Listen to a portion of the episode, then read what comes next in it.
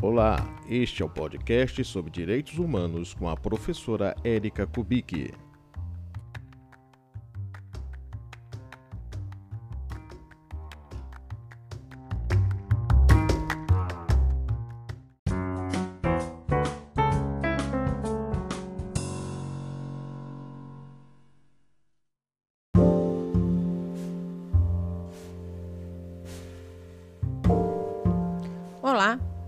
Tudo bem com vocês? O tema do nosso podcast de hoje é Direitos Humanos, Liberdade, Segurança e Pandemia.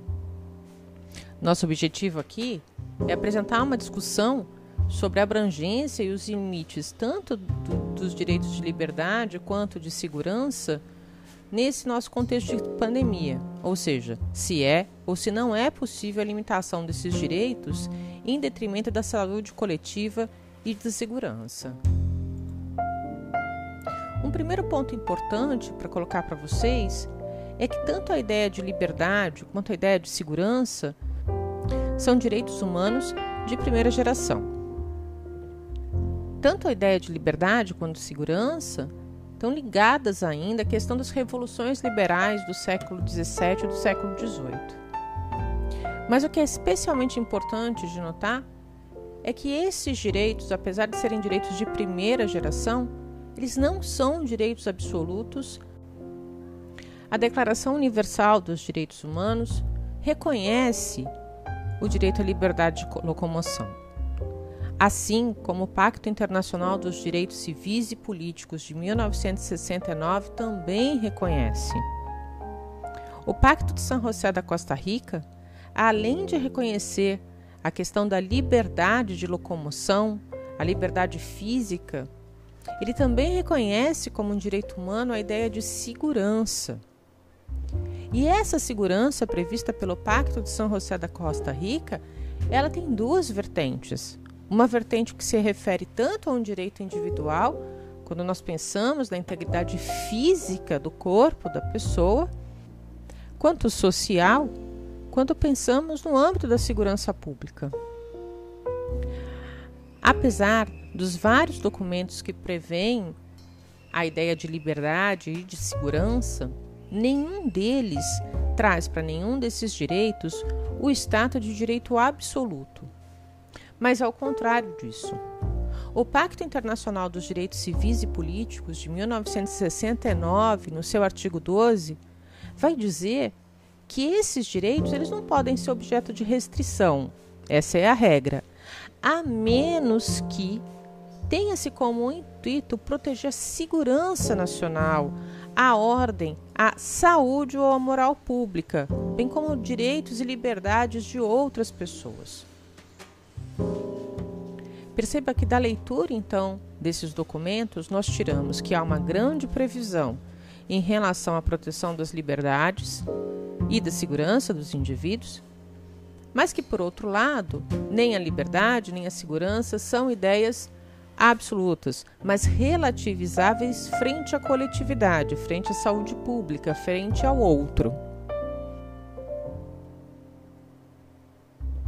Ainda em março de 2020, a Organização Mundial da Saúde declarou que o globo estava numa situação de pandemia por conta da Covid-19. Desde então, e permanecemos nessa situação, milhares de pessoas foram contaminadas e mortas em decorrência desse vírus. E os sistemas de saúde de diversos países, inclusive o sistema de saúde do Brasil, o SUS, entraram em colapso. Se nós considerarmos que a efetividade de um direito humano, como a de segurança, por exemplo, ela vai se perfazer tanto por parte de um não fazer estatal, ou seja, da não intervenção do Estado na liberdade do indivíduo, mas também por um fazer estatal de garantia da segurança, é importante que a gente perceba que muitas das vezes a restrição dos direitos individuais ela vai ser necessária para que a gente proteja tanto a saúde quanto a segurança das pessoas.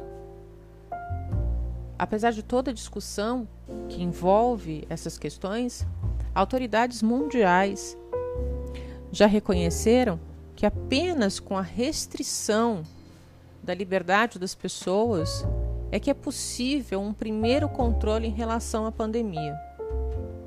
Nesse sentido, se nós formos pensar nesse contexto de pandemia declarada, quando os estados eles não tomam medidas de ação contra o alastramento da doença, com medidas de lockdown, medidas de restrição, as mortes decorrentes dessa inépcia e dessa omissão se constituem graves violações aos direitos humanos.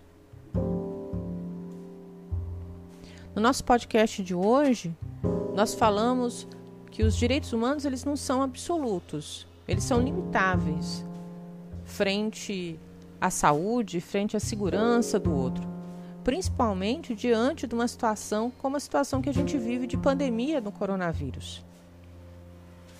Quando interpretamos os documentos internacionais, é possível perceber que a omissão dos poderes nacionais em relação a limitação à liberdade e a medidas de controle de espalhamento do vírus acabam se constituindo em graves violações de direitos humanos. E a omissão nas políticas de contenção do vírus podem levar que esses países eles sejam processados e responsabilizados internacionalmente por graves violações aos direitos humanos. Esse foi nosso podcast de hoje. Eu espero que vocês tenham gostado. Continuem acompanhando os outros materiais de aula e a gente se vê em breve. Tchau, tchau.